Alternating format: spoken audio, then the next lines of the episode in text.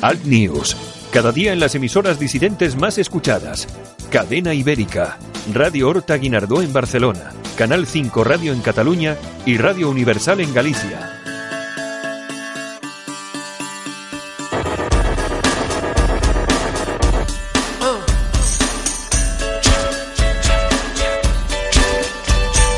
Escuchas Alt News, noticias alternativas en cadena ibérica, con Santiago Fontenla.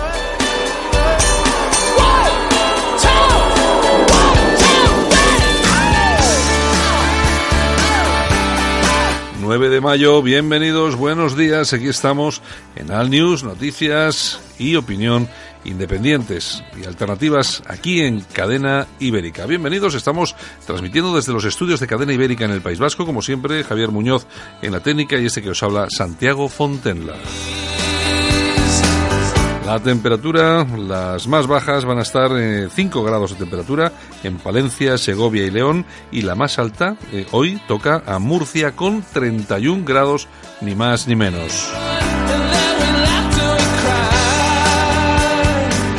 Las primeras ediciones de los principales periódicos que han llegado hasta nuestra redacción incluyen, entre otras, las siguientes noticias en sus portadas. En el país, Miquel Iceta opta a presidir el Senado como gesto a Cataluña, el proyecto europeo se juega su futuro en las urnas, Fainé refuta la versión de Francisco González sobre la salida de rato, la madre que llevó un sonajero al paredón, la española desaparecida en París llevaba días hospitalizada. En el mundo, Sánchez sitúa al líder que pide indultos al frente de la Cámara del 155, detenidos por contratar a Villarejo para liberar de, de la extradición a un naviero. Los expertos dicen que el Tribunal eh, Superior no debe parar el 1 de octubre, como piden los presos políticos. Archie, el primer bebé mestizo de la realeza británica. En eh, ABC, otro guiño al secesionismo. Sánchez negocia con los independentistas que el líder socialista catalán que defiende los indultos y un referéndum presida el Senado. Y en La Razón, Liceta rechazó ser ministro para presidir el Senado del 155. El TS permitirá a los políticos presos recoger el acta, pero no suspenderá el juicio. Rubalcaba, fuera de peligro tras sufrir un ictus en su domicilio. Casado tendrá presencia diaria en la campaña, pero más medida que el 28A.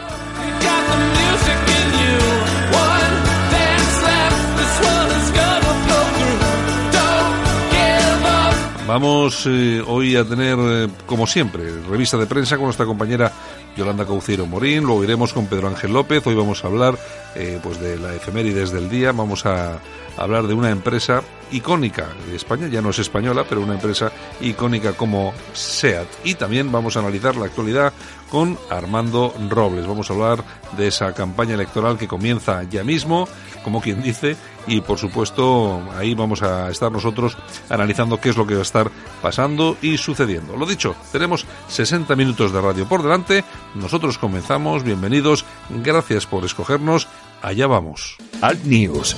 Cada día en las emisoras disidentes más escuchadas. Cadena Ibérica. Radio Horta Guinardó en Barcelona. Canal 5 Radio en Cataluña y Radio Universal en Galicia.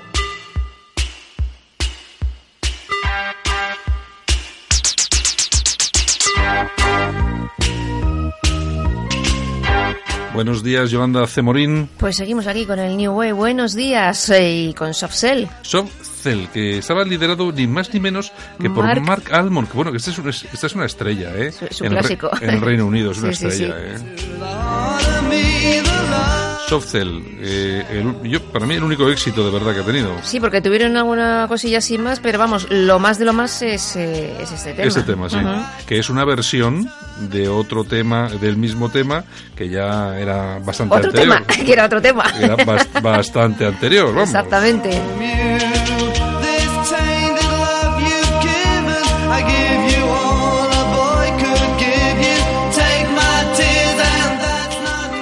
Bueno, pues desde el 80 más o menos hasta el 84 estuvieron pues eh, ahí juntitos, luego se, se disuelven, cada Como- uno va por libre. Como siempre. Eh, no hacen prácticamente mucha cosa por libre. En el 2002 eh, vuelven a unirse para hacer una gira, eh, vuelven a desaparecer hasta el 2018, el año pasado, que bueno, estrenaron una nueva canción, pero vamos, mm, que ha pasado sin pena ni gloria. Sin pena ni gloria.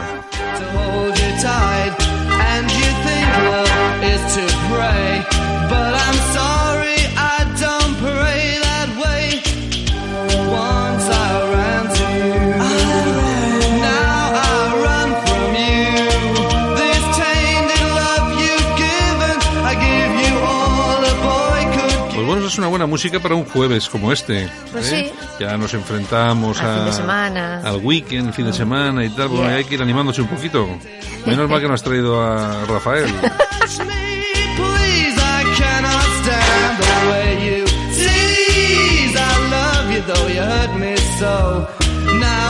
Bueno, pues si te parece, nos vamos con los titulares de la prensa, de Con las internet. news, muy pues bien. venga, vamos a ir con esos titulares con nuestra compi Yolanda Cemorín.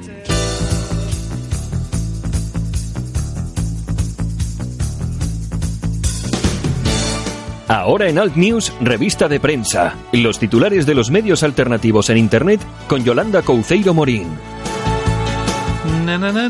Bueno, ¿qué nos cuentas esta mañana? Bueno, pues ya sabes que el bailarín más bailarín de todos los bailarines del PSOE seguramente presida el Senado, el Es señor Iceta. El señor ACT. El defensor aquí de los eh, indultos y todas estas cosas. Sí, bueno. Ya veremos si les deja los de Esquerra, eh, que tienen que votar. Bueno, es un, es un, yo creo que es un, precisamente es un guiño, ¿no? A, a, toda- a todo lo que es el separatismo, porque es un, es- este es un tipo, bueno, y además sacarlo de allí y ya está. Claro, luego referéndum y En lo que fin. haga falta. Bueno, sí, no, sí, no, es lo que vamos a tener que vivir durante Se echará unos bailables allí en el Senado, ¿no? El amigo Iceta. Sí. No, bueno, estará más cerca de Chueca, estará contento. Claro, claro. Bueno, ¿Qué más? Bueno, Asia Bibi, que ya consigue, ha conseguido salir de Pakistán y está en Canadá. La, ya sabéis todos que es la mujer cristiana que fue condenada a muerte, eh, acusada de blasfemia. Ujú. Y bueno, está muy delicada de salud y tardará un poquito en, en ver a sus hijos Bueno, están claro, allí. tú imagínate lo que tiene que ser pasar los años que ha pasado esta mujer en una Jo. cárcel en Afganistán. No lo quiero ni pensar. eh, de todas formas, eh, parece ser que, bueno, eh, está en Canadá, Sí, pero las las, eh, las fuerzas las fuerzas y cuerpos de seguridad del Estado aquí en España les había llegado el comentario de que podía llegar a A España, España, a sí. Sevilla, concretamente al norte aquí al Sí, País Vasco sí, sí, sí, sí. Eh, y lo estaban eh, lo estaban Mm. in- investigando mirando etcétera etcétera pero no al final parece ser que el tema claro se ha llevado en absoluto secreto Sí. Nadie nadie sabía nada hasta que lógicamente la han sacado del país porque si no esta pobre mujer pues se la cepillaban y todavía con esas mm, tiene que andar con Bueno, mucho cuidado. eso, y todavía con esas, aun por muy en Canadá que esté, eh, Estos cuidadito, les persiguen hasta que los matan. estos están zumbados, o sea que... Así es. Bueno, Bueno, la Gaceta.eu. la Gaceta Europea que dirige, ay, si la dirijo yo, Santiago FC. Santiago Fontenlaconles. El mismo. Bueno, pues nos cuentas que Podemos apuesta por abrir fronteras a inmigrantes y cerrar los CIES. Los inmigrantes eh, llegan a España por efecto del cambio climático, dicen. sí, ahora es el cambio climático. Ahora somos tontos y nos lo creemos, ¿no? Eh, el cambio climático. Sí, no tiene, na- no, no tiene, no tiene nada que ver, que aquí hay unas ayuditas por la, por la face to face. Pero bueno, nada, en fin. Bueno, ahí, ahí tenéis en la Gaceta Europea. Lo Eh, lo podéis ver. Lo podéis, lo podéis ver todos, ¿de acuerdo? Muy Pues bien. ven, vamos allá, con la Gaceta Europea. Ahora, toda la información alternativa en la Gaceta Europea. Tratamos los temas de máxima actualidad desde un punto de vista diferente. Islamización, inmigración, llegada de refugiados. Los problemas de los que nadie habla los tienes en la Gaceta Europea de la mano de los analistas más influyentes de Europa. La Gaceta Europea, una forma diferente de informarte. Léenos en lagaceta.eu. Información alternativa. Escuchas Alt News, noticias alternativas en cadena ibérica. Con Santiago Fontenla. En Alt News, las opiniones de los más relevantes protagonistas de la información alternativa.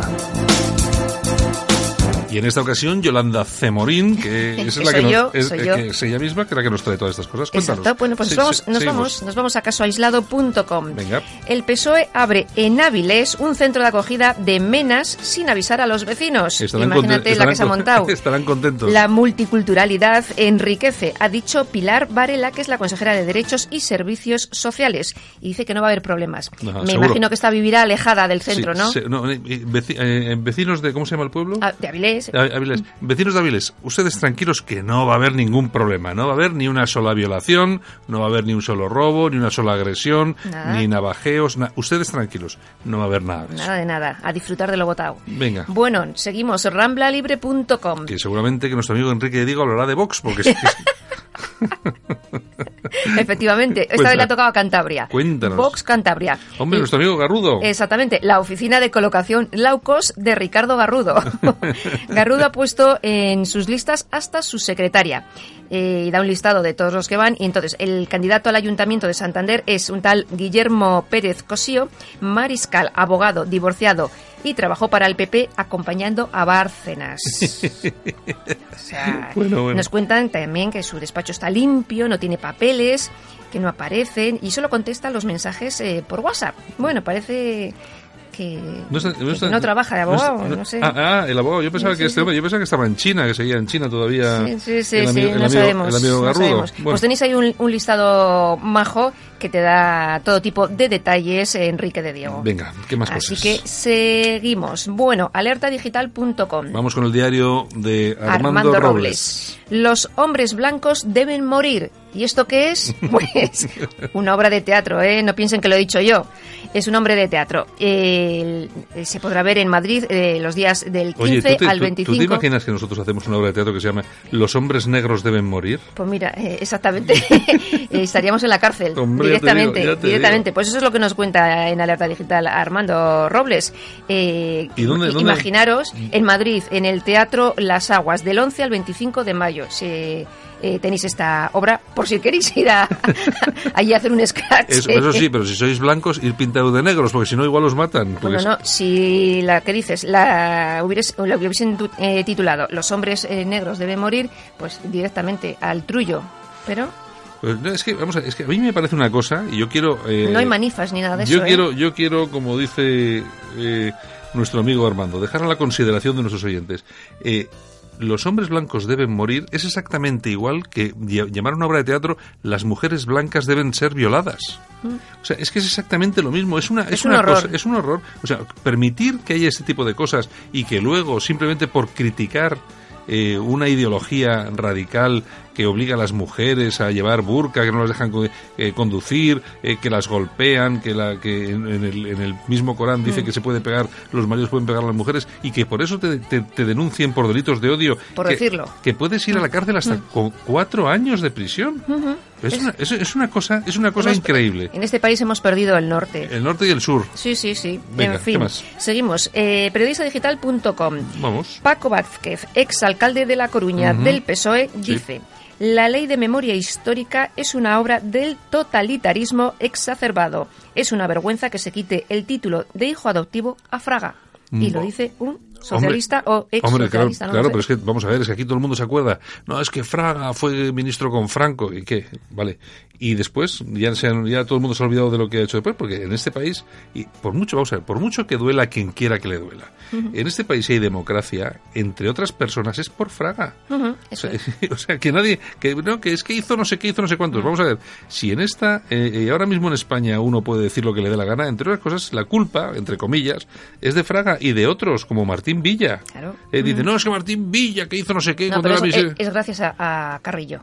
Es gracias a Carrillo. No, no, es gracias a, es gracias a Pablo, a Pablo Iglesias, hombre, que ya su espíritu ya revoloteaba en aquellas épocas por aquí. también. En fin. Eh, venga, La tribuna del País Vasco.com. vamos allá. ¿Por qué la izquierda al servicio del capital ama a Soros? El filósofo italiano Diego Fusaro, gran conocedor de la obra de Marx y del pensamiento de izquierdas, analiza con detalle la traición de las izquierdas a la clase obrera. Hombre. Es un interesante ensayo que os recomiendo que... Hombre, además Que tiene, tiene toda la razón. Bueno, y solamente en relación a esto, quiero recordar que la primera persona que recibe Pedro Sánchez en la Moncloa cuando es presidente del gobierno en la anterior legislatura, que duró 10 meses, es a Soros. Exacto. Y la primera persona con la que se reúne Borrell en Europa siendo ministro es Soros.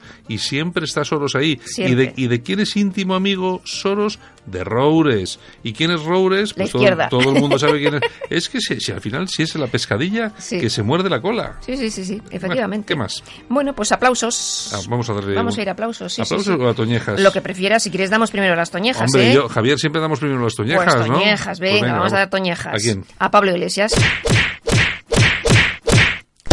¿Por ¿Por qué? Pues porque está todo el día criticando los pactos. ¿eh? Los pactos no se pueden hacer en secreto y tal. ¿Te acuerdas cuando lo decía, cuando pactaban los demás? Pues mira, ahora lo hace él y encima también criticaba a los ricos y tiene chale que- y casoplón en Galapagar. Caso, casoplonazo que decía Bueno, Exactamente. eh, aplausos para quién. Pues para Ma- Margarita Salas. Muy bien.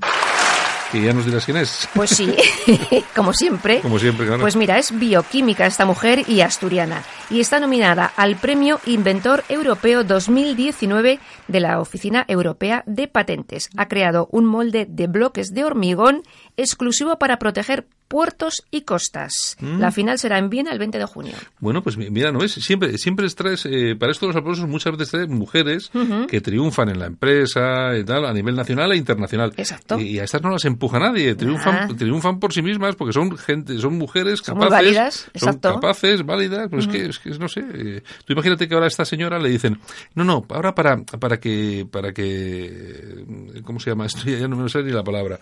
Eh, no sé, para que sean en mitad y mitad, hombres y mujeres, la paridad, la paridad. La paridad, la Bueno, paridad. para, para que estos los premios sea paridad, en vez de tú, va a ir un tío, porque habéis ganado durante tres veces, tía. Sí, pero, sí, sí. pero no, pues ¿cómo le vas a quitar a esta señora el título porque, porque es de un sexo u otro? No, se lo vamos a dar ahora a un bailarín. En O sea, fin, venga. En fin. Pues nada, Yolanda Cemorín. Pues a lo dicho, feliz jueves, pasarlo bien, besitos desde Bilbao y hasta mañana. Venga, esta mañana. Cuando miro hacia atrás, me veo mayor.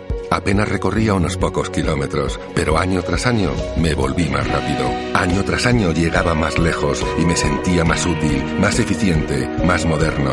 Sí, ahora que cumplo 100 años, me siento más vivo que nunca. 100 años más joven. Metro de Madrid. Comunidad de Madrid. Si le cuesta trabajo empezar el día, el aseo diario le supone un esfuerzo, le da miedo salir solo de casa, en San Camilo Ayuda a Domicilio le prestamos la ayuda que necesita. No deseche la idea sin conocer nuestros precios. Consúltelos en sancamilo.info y a través del teléfono 911-697-999. 911-697-999. Todo nuestro personal está capacitado y asegurado según legislación vigente. San Camilo ayuda a domicilio. Llame y déjenos echar una mano. Alt News, un espacio para el análisis de la actualidad, las entrevistas más incisivas y las tertulias más comprometidas. En Repsol no nos ponemos etiquetas. Por eso ahora te ofrecemos también electricidad. Porque somos energía. Toda la energía que tú necesitas, sea la que sea y estés donde estés. Infórmate ya de nuestra nueva oferta de electricidad y gas natural en el 900 11 88 66 o en la luz de Repsol.com y benefíciate además de los mejores descuentos en carburante.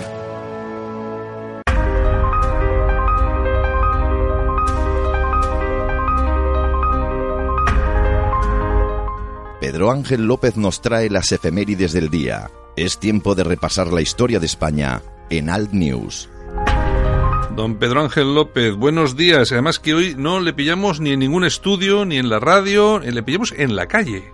Me pillas en la calle, buenos días, lo primero. Bueno, Estoy buen- buenos días. preparándome, porque después de escucharos ayer, mañana, eh, vamos, voy a estar este jueves, viernes, sábado, domingo, en Puebla, ¿Mm? de Don Fadrique, eh, en todos los acontecimientos que se van a hacer allí, tanto las conferencias como el concierto, etcétera, etcétera, eh, sobre el tema de la, eh, del sitio de Valer. Creo que era Sí, obligado. Sí, Así sí. que, mira, chico, no he salido en el puente de mayo, no he salido en Semana Santa, también me merezco salir un poco. oye, qué menos. Vamos, lo que me merezca, es que mi mujer me ha dicho o salimos o salgo. O salgo, Así entonces, que mejor, mejor ir acompañada, he acompañada que si no. decidido acompañarla Has, has decidido de forma voluntaria, entre comillas.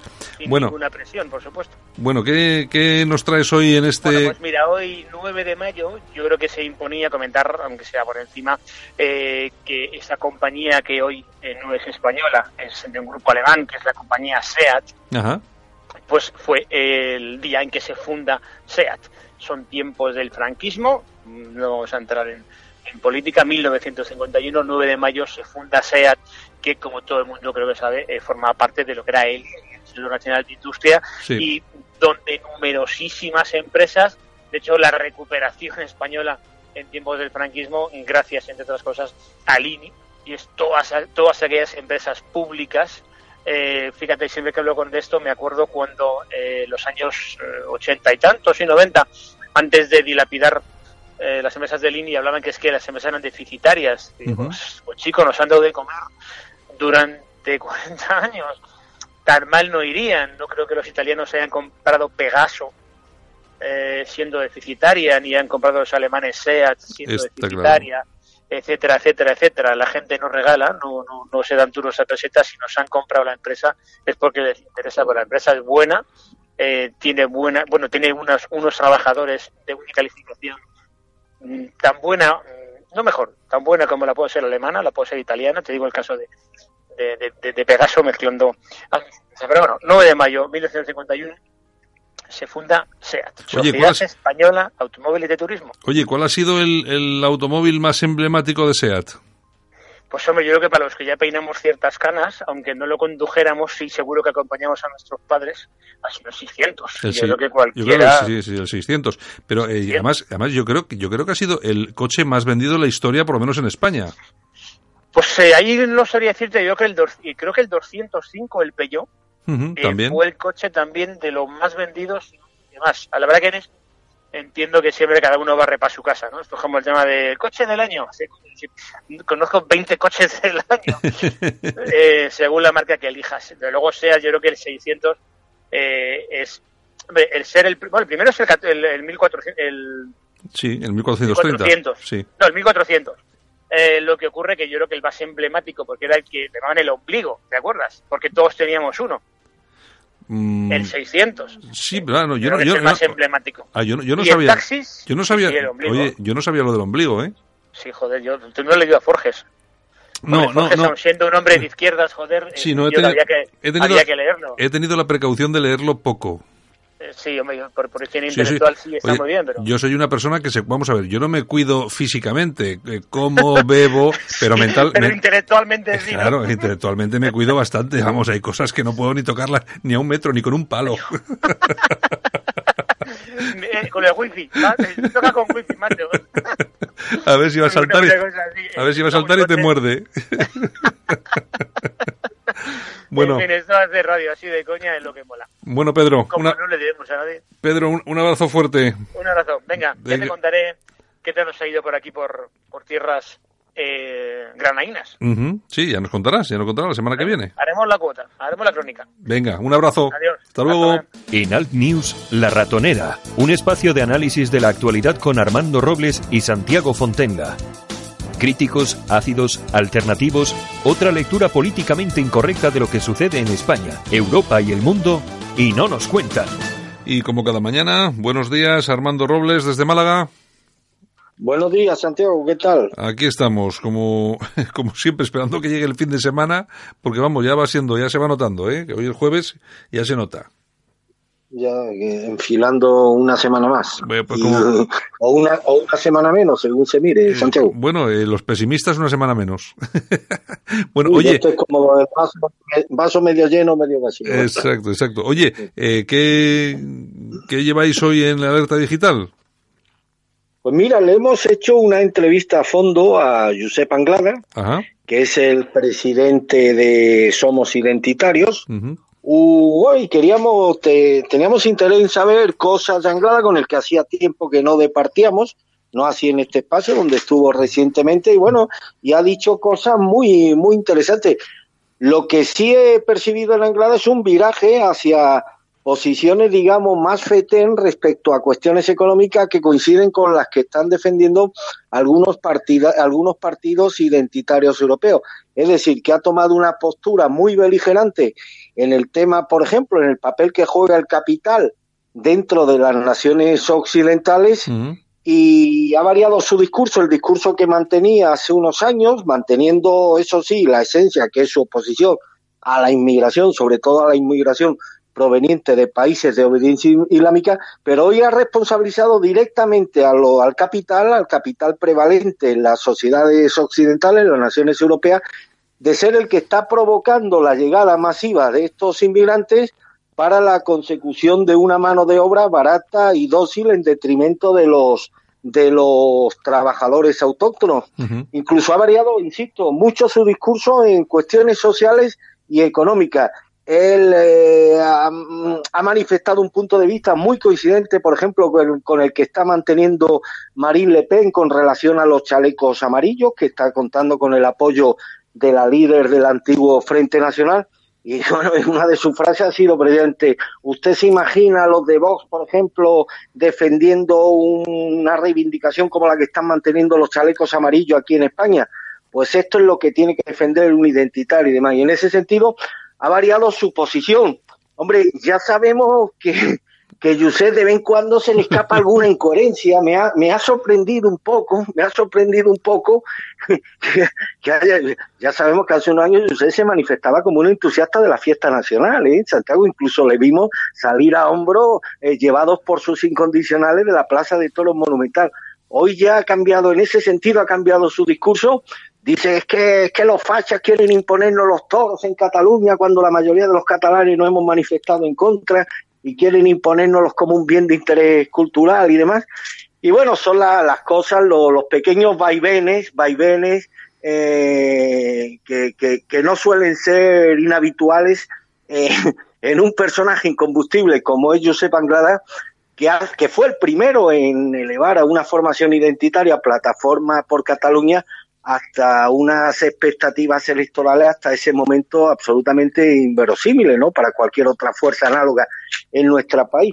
Le hemos preguntado, bueno, ¿a quién va a apoyar su, eh, recomendará el voto para algún partido en concreto de cara a las elecciones europeas? Hombre, y aquí sí ha sido coherente. Por supuesto, ha dicho que los militantes son libres de elegir a la opción que coincida con sus puntos de vista, pero que la que más se acerca al proyecto ideológico que defiende Som Identitaris es eh, en la coalición Adeñe, encabezada por Inés Trillas, que lo tuvimos en este programa hace, Sí. hace unos días. Eh, mm, es, es una entrevista interesante porque revela un cambio en muchas posiciones que hoy mantiene Josep Anglada y que difieren sustancialmente de las que defendía hace, hace unos meses. Y por supuesto, los, los parapalos a Vox han sido, han sido continuos a lo largo Constantes. de la entrevista, han constantes y demás, los masazos a Vox y sobre todo a los que él llama los traidores que formaban parte de su plataforma por Cataluña, que dinamitaron desde dentro plataforma por Cataluña que forzaron su cese y posterior expulsión del partido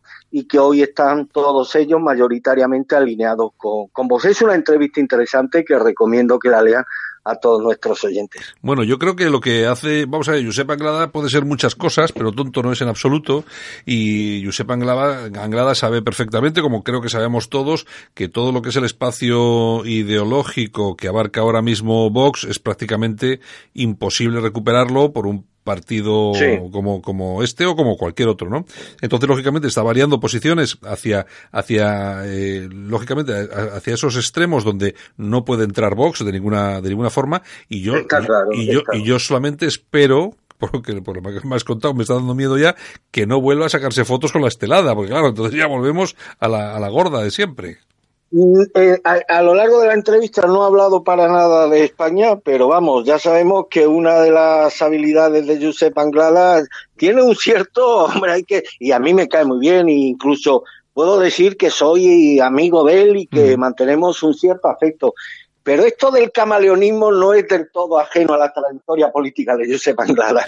Y que sí. no le haría asco. Yo estoy convencido que Anglada no le, le haría asco hacerse una foto ni con una estelada ni con la bandera japonesa, pero la del punto, ¿eh? No la, no, no, no, no, no le haría asco si cree que con ello puede obtener algún tipo de, de rédito, de rédito electoral. Bueno, pues fíjate, Eh, fíjate, por- oye, pero fíjate que eh, Plataforma por Cataluña no llegó al Parlamento de Cataluña, que estuvo muy cerca de hacerlo, pero precisamente por esos devaneos, porque yo creo que hubo mucha gente decepcionada y al final hubo ahí un voto que, que, que- que no se lo llevó. Sí, que si se llega a llevar aquel voto hubiera, hubiera entrado en el Parlamento, creo yo. Está claro, yo creo que el problema de la candidatura que estuvo a punto de conseguir dos parlamentarios en Cataluña fue una campaña muy mermada en cuanto a medios económicos. Evidentemente, Plataforma no tenía los medios Claro. de los que dispone Vox para hacer Claro. llegar su mensaje. No tiene el mérito añadido de que fue una campaña, si te acuerdas, Santiago, que fue completamente invisibilizada por los medios. Es decir, Mm. Anglada, se hablaba de Anglada pues cuando había un incidente con algún inmigrante, que algún altercado, y noticias que pudiesen tener su punto su punto mórbido y demás, pero Mm. Sí, el vídeo- la campaña de el- fue visi- visibilizada completamente y tiene su mérito que estuviera Sí, pero yo, en yo- un escenario. Sí, Sí. perdona, perdona, perdona. chino que te decía, como eh, yo me acuerdo que claro, la gente buscaba la polémica como en aquel famoso vídeo con las dos chicas ahí saltando a la comba con burka. Claro, claro, claro. Hombre, era, eran campañas originales. Yo te puedo comentar, yo colaboré con ellos, es decir, eh, bueno, yo, el espacio donde yo hacía la ratonera, que era de un buen amigo mío, eh, en Málaga y demás, vino un equipo de plataforma a hacer el spot publicitario que nosotros le cedimos, no solamente las instalaciones, nuestra técnica y demás, y vinieron a hacerla aquí. Hombre, le sugerimos algunas ideas para, para hacer el, para, para darle más atractivo al mensaje y demás.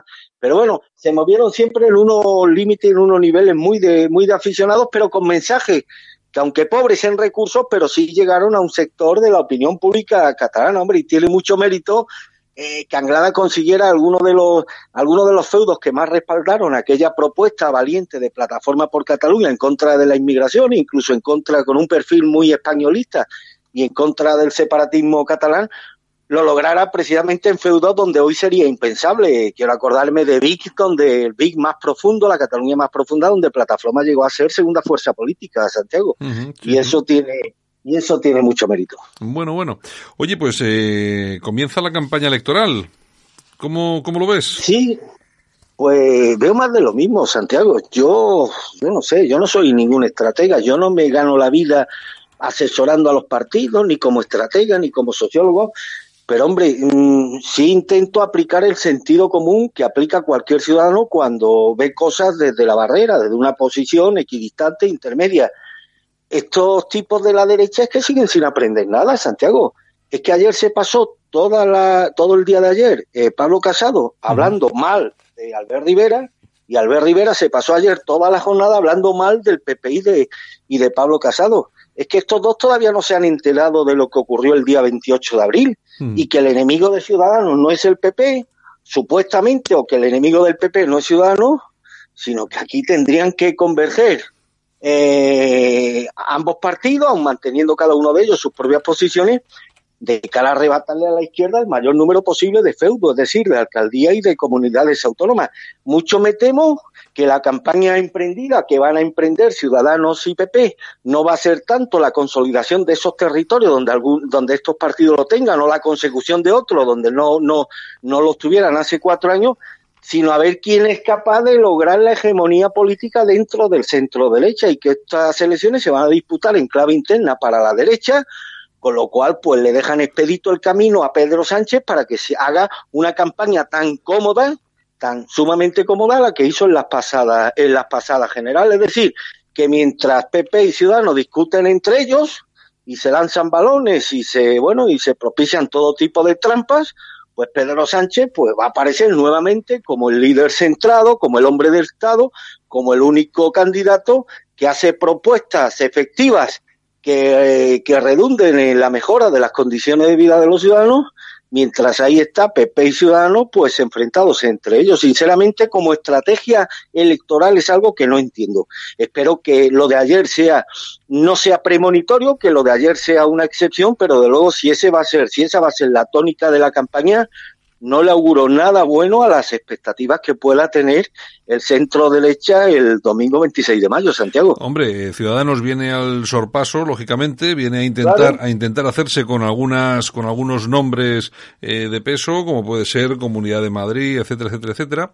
Eh, y el Partido Popular, pues también va por ellos, porque lógicamente se ve atacado y tiene y tiene que responder de alguna forma, aunque yo los veo, sí es cierto, eh, muy debilitados. El otro día tú decías que parecía Casado parecía un boxeador sonado, me Sí, sí, tiene, sí, tiene- tiene cierto parecido. Y luego le están eh, le están dejando eh, vía libre a Vox porque mm, eh, están peleando mucho entre Partido Popular y, Ciudadanos, que claro, son los que más se juegan eh, de cara a liderar ese, ese centro derecha, y le están dejando la puerta libre a Vox, que bueno, eh, aunque las expectativas parece que no van a ser las que en un principio se, se comentaban, etcétera, etcétera, etcétera, como no lo fueron en las elecciones generales, pero bueno, ahí está, y yo creo que puede, puede ser determinante en ciudades importantes y, y en alguna comunidad. Hombre, yo creo que Vox, si alguna posibilidad tiene tanto PP o Ciudadanos de gobernar en el Ayuntamiento de Madrid o en la Comunidad Autónoma de Madrid será gracias a los votos que le pueda aportar Vox. Yo no tengo ninguna duda de que Vox va a sacar diputados autonómicos en Madrid y que va a sacar concejales en Madrid claro. y que tal y como está la dispersión de fuerzas políticas, tanto en la derecha como en la izquierda, los votos de Vox como los votos de Rejón, si la izquierda suma más que la derecha, van a ser determinantes y decisivos. Pero mucho me temo, Santiago, que estas elecciones en clave interna, es decir, en clave de la derecha o del centro derecha, se va a jugar en tres claves. La primera, ¿quién es el partido? Hombre, ahí descarto a Vox, no creo yo que Vox dé el sorpaso en número de votos, ni al No. PP ni a Ciudadanos, No. pero a ver quién es el, el partido que en el ámbito global obtiene más votos, independientemente de si esos votos han servido para más o para menos. A ver quién obtiene más votos, tanto en el ámbito de las municipales como en el ámbito de las europeas. Segunda, segunda clave, quién de los dos partidos es el que se posiciona por arriba en las elecciones europeas. Yo creo sinceramente que las elecciones europeas las va a ganar el Partido Socialista, además con una cierta Sí. comodidad, un importante margen, pero ahí está la batalla interna a ver si PP, o- porque, eh, ojo, que, que el que esté arriba del otro en las europeas va a tener un valor simbólico impresionante en los próximos cuatro años, Santiago, y ahí se va a configurar probablemente, eh, pues, eh, quién va a ser, quién, va, quién, quién- quién está en condiciones de, de liderar ese espacio político ahora mismo tan disputado. Hombre, Y la, y la tercera cuestión, que yo creo que es la menos, la menos, la más clara, ¿no? Hombre, hay una realidad, que hay que, hay que elogiarla y valorarla. El PP presenta 50.000 candidatos en toda España para las municipales y autonómicas. Hoy un partido que presenta 50.000 candidatos, o sea, supera en cuatro o cinco los candidatos que presenta Ciudadanos. Y ya no te digo los candidatos que presenta vos. Es decir, un partido que presenta 50.000 candidatos, solamente igualado por el Partido Socialista, yo dudo mucho que podamos hablar de esa formación política como un partido muerto, como un partido que está en las últimas, y más un partido con una fortaleza todavía importantísima, con una infraestructura humana que ya la quisieran otras y con una capacidad organizativa, pues ciertamente, ciertamente notable. Yo creo que de entre los tres partidos de la derecha, el Partido Popular va a ser el que va a sacar más alcaldes y más concejales, pues porque es el que más candidatos va, va a presentar. Otra cosa es el peso cualitativo de esos concejales o de esas alcaldías que se vaya a conseguir. De luego, el pediría la alcaldía de Madrid que 100 municipios, que 100 municipios Claro. pequeños. O sea que salvo en el tema de quién va a ser el partido de las tres derechas que va a obtener más alcaldías, que yo creo que está claro que va a ser el Partido Popular porque es el que más candidatos presenta, pero aquí la clave va a estar, que de hecho ya están disputándose entre ellos esa la consolidación de ese espacio, es quién consigue más votos en las elecciones europeas y, y también quién es capaz de conseguir más votos en las elecciones eh, municipales y autonómicas en ámbitos y en feudos que son simbólicamente tan importantes para el centro derecha como puede ser la Comunidad de Madrid, Castilla-La Mancha, Extremadura, Castilla-León, etcétera, etcétera, etcétera. Mm. Yo, hombre, yo pienso que la lucha está entre Ciudadanos y el PP, efectivamente, porque, vamos a ver, aquí Ciudadanos eh, está asumiendo, de hecho, el liderazgo de lo que es la oposición, por lo tanto, está, asume, eh, sin que nadie le haya llamado para hacerlo, pues que ser el principal partido de la oposición, cuando no lo es por número de escaños, pero bueno, en esa pelea están. Y luego hay otra cosa que también llama poderosamente la atención, y es que desde Vox se nos había contado que el partido contaba con más de 50.000 afiliados, según creo que decía Ortega Smith hace no demasiado tiempo, y resulta que las candidaturas que, que han presentado son mínimas. mínimas. Bueno, en Madrid presentan en menos de un tercio de los municipios de Madrid, que es su provincia fuerte, ¿eh? Claro. la provincia donde más fortaleza tiene Vox. En Málaga presentan candidatos en nueve municipios, ¿eh? de 101 municipios en nueve, y Claro. los nueve de la costa, de la Costa del Sol. Eh, en Cataluña presentan candidaturas en 34 municipios de casi mil que existen en aquella región. Es decir, que es un bagaje ciertamente, ciertamente pobre. Y esto que demuestra, y que me perdonen los oyentes de voz que nos están escuchando, y sé que me dan mucha caña, que los quiero mucho, además, os quiero mucho y sois de los míos, que no, que vosotros no sois mi enemigo, todos vamos en el mismo carro. Y no es mejor padre quien no, no es capaz de afearle al hijo las malas conductas al revés. Lo que quiere es que se corrija y que sea un hombre de bien. Eh, aquí hay dos cosas. O vos nos está engañando respecto al número de militantes y están muy por debajo de las cifras que ellos anuncian y demás, o realmente han tenido muchas dificultades para que los militantes que tiene Vox hayan querido formar parte de una, de, de, una lista. Sinceramente, si fuera cierta la cifra que ellos dan de 50.000 militantes, yo creo que con 50.000 militantes se hubieran podido cubrir pues prácticamente más de la mitad de las listas electorales en toda España, Santiago. Hombre, aquí está pasando un poco. Ten en cuenta que Santiago Abascal viene, viene bien aprendido del PP y acuérdate que el PP hasta hace, hace cuatro días tenía 800.000 militantes, que luego se han quedado en, Claro. en 68.000. Sí, sí, que coti- que paguen me parece que ni no, no creo que lleguen a 80.000, ¿eh? No, Los no, que no, pagan no. y van no creo que lleguen a 80.000 y demás. No llegan. Es que aquí hay una cosa muy clara, que la vimos en las últimas generales.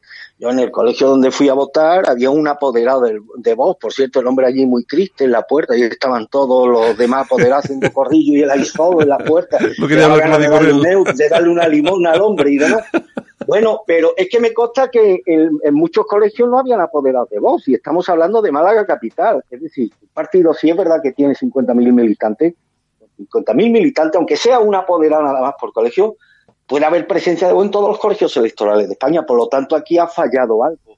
Hombre, ¿Qué es lo que ha podido fallar? O que no han engañado en las cifras, o que, hombre, que el pobre militante que ve que a la hora de configurar las listas no cuentan con él para nada y que lo hacen todo, lo hacen y deshacen desde Madrid, la Rocío Monasterio, el marido, el Abascal y el Esmí. Y luego, oye, que tienes que ir de apoderar a un colegio. Dice que me voy a perder un domingo con mi familia para hacerte a ti el favor, que vaya tu padre. Y ha podido ocurrir también eso. O sea, no contáis conmigo para lo que es importante y luego me llamáis para que salga a la calle a pegar cartel y a perder una jornada de apoderado. Y puede haber ocurrido esto. Si esto ha ocurrido, de luego, si en un partido recién comenzado y con tan importantes expectativas como tenía, ya no van a ocurrir estas cosas, pues no le auguro nada bueno de cara a los próximos años, Santiago. Bueno, y mientras pasa todo esto en la, en la derecha, la izquierda, bueno, están, eh, vamos, vivitos y coleando. Sánchez sitúa al líder que ha pedido indultos para los golpistas al frente Claro. de la Cámara, donde tiene, debería de aprobarse el 155 para aplicar en Cataluña. Eh, bueno, eh, blanco y en botella. Sí, ha sido un guiño clarísimo al nacionalismo, al separatismo catalán, en la figura de Miquel Iceta, un personaje que mantiene unas relaciones muy buenas con, eh, con los partidos nacionalistas y además un personaje muy significado también por sus veleidades, por sus vaivenes, muchos de ellos favorables incluso a un referéndum de autodeterminación, como el que anunció en plena campaña y que tuvo que ser desmentido por el propio partido. Yo creo que es un guiño eh, muy claro a los separatistas. Los separatistas están escenificando ahora una suerte de discrepancia con la designación de, de Iseta y han dicho, no, podemos bloquear su nombramiento, pero yo creo que esto forma parte de la escenificación y que al final no habrá ningún problema y los separatistas encantados de, de la presencia de Iseta al frente de la Cámara Territorial por excelencia, que es el Senado. Y ojo, Santiago, que esto se está, se está también lanzando un mensaje inequívoco al universo separatista. Sí. Oiga, que aparco, no aparco, destierro eh, la, la posibilidad, mm, ya ni siquiera remota, de aplicar un 155 en Cataluña. O sea, nadie se le ocurriría pensar que ese escenario pueda ocurrir teniendo nada más y nada menos que a Miquel Iceta como presidente del Senado. Es decir, que ahí se ha mandado un doble mensaje a los separatistas, oye, que he colocado a uno de los vuestros, aunque milite en mi partido, pero es un- está en muchas posiciones, está más cerca de vosotros que, de lo que defendemos en Madrid.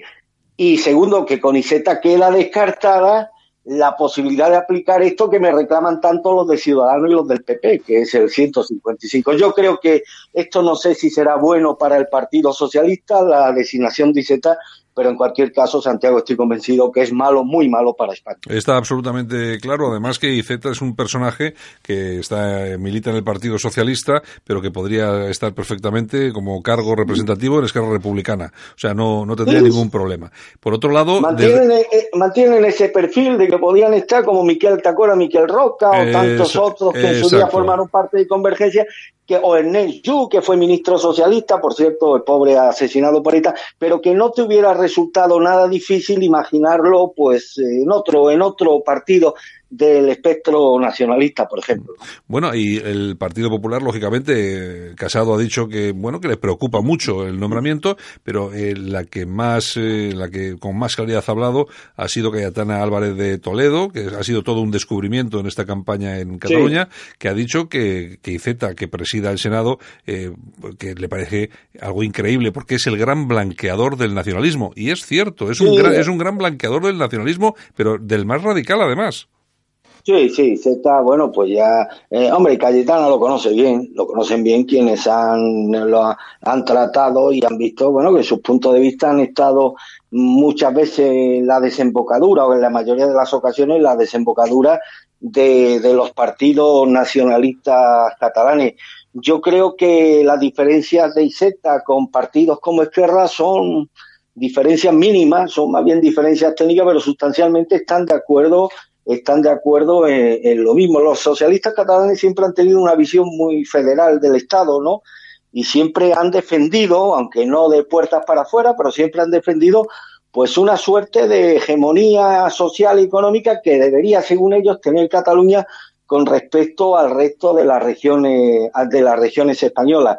A mí lo que me inquieta es que ese- esa estrategia hegemonista esté siendo avalada o vaya a ser avalada ya de una forma descarada por el gobierno de la nación. Con lo cual todo esto me hace deducir que en los próximos años espero que no se renuncie a esas, a esas líneas, a esas líneas que son infranca o que deberían ser infranqueables. Y ya sabemos a lo que me refiero, pero que esto no suponga más privilegios fiscales y económicos de los que ya tiene la región de Cataluña, Santiago.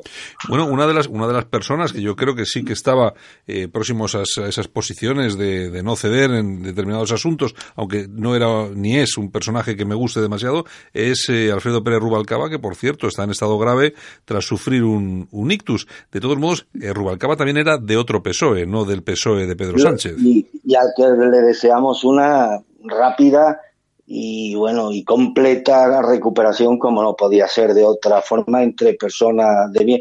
Es que fíjate, Santiago, cuando reflejamos, eh, cuando nos, eh, pone, eh, nos miramos en el retrovisor del Partido Socialista de los años 80 y 90, realmente nos resulta muy difícil entender cómo ha cambiado tanto sus posiciones un partido que en el año 80 se le podía culpar de muchas cosas, pero no precisamente de tener una visión absolutamente clara e innegociable de lo que era España y de lo que un Estado moderno y europeo como España, aquello que no podía renunciar bajo ninguna de las formas sin renunciar incluso a su propia esencia soberana. Y esto lo tenían muy claro aquellos socialistas, eh, eh, curtidos en mil batallas de los años 80 y 90, cuya comparación con los actuales pues nos hace muy difícil reconocer aquel Partido Socialista con el actual, pero es que en el Partido Socialista han cambiado muchas cosas en los últimos años. Yo no sé si te acuerdas, Santiago, en los años 80 había un sector influyente, muy influyente y además muy respetado por los dirigentes y militantes del Partido Socialista, que era el sector vaticanista, es decir, socialistas que compaginaban su compromiso político con el PSOE y su compromiso cristiano. Eran personas, además, yo conocí a algunos de estos vati- vaticanistas, eran personas muy bien posicionadas dentro del partido, de casi algunos de ellos de comunión di- diaria, con un compromiso cristiano permanente. Hoy sería metafísicamente imposible concebir dentro del PSOE un sector como el de aquellos eh, vaticanistas que formaron incluso una corriente de opinión dentro del partido y cuyas opiniones eran especialmente valoradas y respetadas por la dirección de- del partido. Hoy mm, trasladar ese caso al PSOE del 2019 pues me haría pues casi imposible de imaginar, Santiago. Han cambiado muchas cosas en este partido en los últimos años. Me acuerdo de aquel partido, de aquel Partido Socialista de los Catalanes de los años 80, cuyos posicionamientos en defensa de la centralidad del Estado y de la unidad de España, pues desconcertaba incluso a los propios nacionalistas. No sé si era aquel incidente de Julio Feo, Sí. fue un- una persona muy próxima a Felipe González, sus ataques a la bandera catalana y era miembro del Partido Socialista Catalana. Esas manifestaciones en defensa de la centralidad y de la unidad de España, yo creo que hoy también sería metafísicamente imposible que partiera de algún dirigente del Partido Socialista de los Catalanes. Es decir, que la democracia española por lo menos en el asunto de Cataluña, Santiago desgraciadamente ha ido avanzando todos estos años, sí, pero a paso de cangrejo. Pues tú fíjate que no solamente cambian los, los líderes del Partido Socialista, sino también los medios de comunicación próximos a la izquierda, en este caso el país, fíjate que estábamos hablando hace un momento de IZ, y claro, el titular, después de todo lo que hemos hablado, el titular eh, del país en su versión eh, digital, es Sánchez hace un gesto por el diálogo al elegir para presidir el Senado a IZ. Tú fíjate cómo, cambian las cosas, ¿eh? Ah, claro, donde el país dice que hace un gesto para el diálogo, Claro. nosotros podemos decir que hace un gesto a la concesión o a la cesión a, los a los artistas. Eh, cada uno utiliza los términos adecuados a su línea editorial, pero creo que la verdad es la verdad y la verdad solamente tiene un camino y la verdad en este caso es que Sánchez ha querido explicitar con el nombramiento de Zeta pues un guiño a los catalanes, a los separatistas catalanes, sobre todo una declaración de intención respecto a la imposibilidad de que un gobierno socialista, aunque se dé el peor escenario posible en Cataluña, pueda aplicar un artículo como el 155, que es lo que le están reclamando permanentemente tanto Casado como Albert Rivera. Pues da, da por seguro que no se va a producir el tema del 155, no ya solamente porque IZ esté ahí, sino porque, bueno, eh, yo, yo no veía por ningún lado, no veía por ningún sitio que Pedro Sánchez estuviera por esa, por esa labor. Pero Eh, fíjate, Santiago, que estamos hablando de estos desafíos que ya estamos visualizando contra la unidad de España, pero a mí tú sabes lo que me inquieta más, que no tenemos ese contrapeso de la opinión pública Claro. capaz de conjurar esas amenazas en ciernes que vamos a tener en los próximos años. Porque con esto de la dispersión, porque nadie puede decir que estos temas no estuvieran sobre la mesa en las últimas elecciones generales. De esto estaba, de esto habló Casado en todos sus mítines, de la amenaza, ojo, ojo, que el PSOE va a ceder, que el PSOE esto estaba permanentemente en la agenda de campaña tanto del Partido Popular y en menor medida de Ciudadanos, pero también estuvo, estuvo. ¿No será que la opinión pública no estaba advertida de estas cosas? Pero es que, Armando- embargo, hay una sensación de que mientras por un lado la izquierda tiene impunidad para ejecutar todas estas políticas que pueden conducir a la ruptura efectiva y material de España, por el otro, la derecha está tan debilitada, pero no porque no sume igual número de votos que la izquierda, por esta dispersión entre tres partidos que ya pues le han restado capacidad de maniobra y hoy no se visualiza a la derecha, a la derecha social como un contrapeso capaz de frenar, de poner freno, de poner coto estas políticas suicidas que pueden acabar rompiendo a la nación española.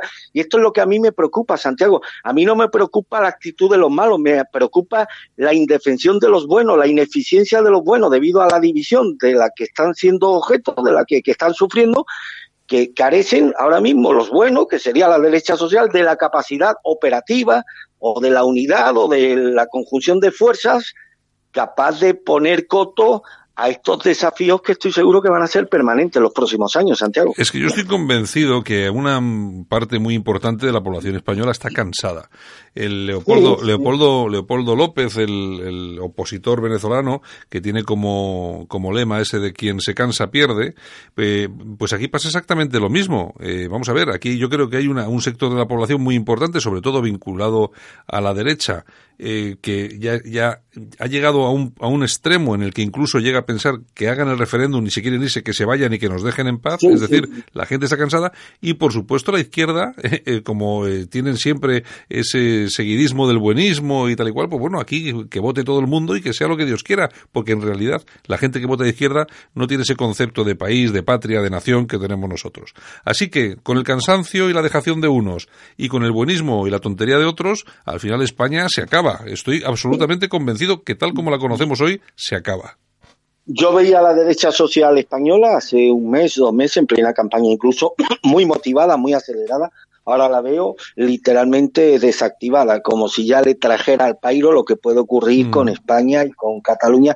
Y eso pues nos sitúa en el peor escenario. Esto ha sido una constante siempre en la historia de España, que a momentos álgidos de lucha y de heroicidad extrema le acompañaron a continuación momentos de decir inexplica- inexplicable para un analista extranjero. Te quiero recordar, eh, Santiago, que lo hemos conmemorado recientemente, el levantamiento del pueblo de Madrid contra la invasión de las tropas napoleónicas, que fue una auténtica sorpresa para toda Europa que un ejército formado por gañanes, campesinos, agricultores, es decir, que no eran profesionales, fueran capaces de poner en jaque al que entonces era el principal ejército del mundo, hasta el punto de que obligaron a las tropas napoleónicas a salir de la península ibérica. Bueno, pues esos mismos soldados franceses que tuvieron que salir de Europa gracias a la bravura y a los gestos de heroicidad sin precedentes de los eh, civiles españoles, luego llegaron en el 1812, es decir, apenas dos o tres años después, a restituir, la, co- a, a- a- a revocar la constitución liberal de Cádiz, aprobada en 1812, que fueron los famosos 100.000 hijos de San Luis, que recorrieron la península ibérica y claro, muchos de esos soldados franceses que conocían, habían sufrido la bravura casi temeraria del pueblo español, pues no daban crédito a lo que estaban viendo, que podían, este, recorrieron la península ibérica sin que apenas se produjeran incidentes ni altercados con esa población española que unos pocos años antes estaba dispuesto a inmolarse o a sacrificar sus preciosas vidas en defensa de la unidad o de la integridad territorial de, de su patria. Y esa ha sido una constante, desgraciadamente, de nuestro país a lo largo de su historia, que en momentos, a momentos álgidos, momentos de ebullición patriótica y de resistencia, le siguieron a continuación pues momentos de resignación, de desistimiento y casi, casi que podíamos incluso, si no conociéramos al español, incluso poderlo confundir con momentos de cobardía, ¿no? Y esto es lo que estoy percibiendo en la derecha social española, que ha tenido unos meses de, de, de motivación extrema, pero que la veo actualmente muy desactivada, muy al, muy al albur de los acontecimientos y resignada resignada que esto no tiene solución y que, que quien tiene la iniciativa y quien va a llevar la iniciativa en los próximos años va a ser la izquierda y que por lo tanto no merece la pena movilizarse ni comprometerse nadie en lo personal eh, para evitar algo que consideran que puede ser inevitable. Y esto sí me preocupa. ¿Y sabes cuál va a ser un buen síntoma de esto que estamos hablando, querido Santiago? ¿Cuál? la, moviliza- la movilización en los mítines de la derecha. Vamos a ver si van tanta gente a los mítines de voz como fueron en las últimas elecciones generales y, y bueno, y a ver si se colman al menos las expectativas de los tres partidos del centro derecha de ser capaces de congregar a la misma gente que fueron capaces de congregar en las últimas elecciones generales, que al menos en esto, en esto por lo menos, en esto sí le ganamos a la izquierda, aunque solo sea un triunfo simbólico, Santiago. Está claro. Bueno, Armando, pues nada, oye, mañana volvemos eh, y analizamos y seguimos analizando toda la actualidad de España y del mundo aquí en Al News, ¿de acuerdo? Y un mensaje, si me lo permite, Santiago, a mis queridos oyentes que yo sé que votan y que son de vos, que estamos en el mismo, viajamos en el mismo barco, que yo no soy vuestro enemigo ni vosotros sois mis enemigos, que los enemigos los tenemos bien identificados, pero desgraciadamente hay que hacer un diagnóstico real. que quisiera yo decir? Que la derecha está unida y que la unidad de la derecha nos va a permitir actuar de contrapeso para evitar que las, co- las cosas que por desgracia van a acontecer en este país. Pero lo que tenemos que relatar es otra cosa bien distinta. Eh, está claro, está claro. Hay que criticar cuando hay que criticar, hay que pegar palmaditas cuando hay que pegar palmaditas. Y así, así lo hacemos aquí en Al News. Muy bien. Eh, Armando, un abrazo muy fuerte. Pues un abrazo muy fuerte, Santiago, a ti a todos los oyentes. Hasta mañana, si Dios quiere.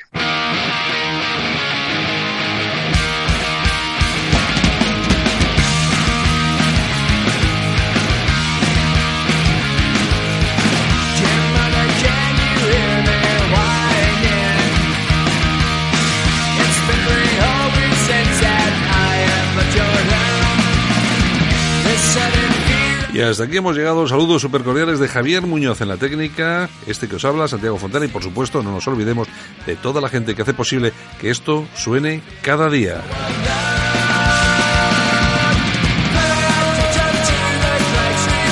Este programa ya está disponible en Apple Podcasts, iTunes, Spotify, TuneIn, Evox y también en nuestra página web altnews.es.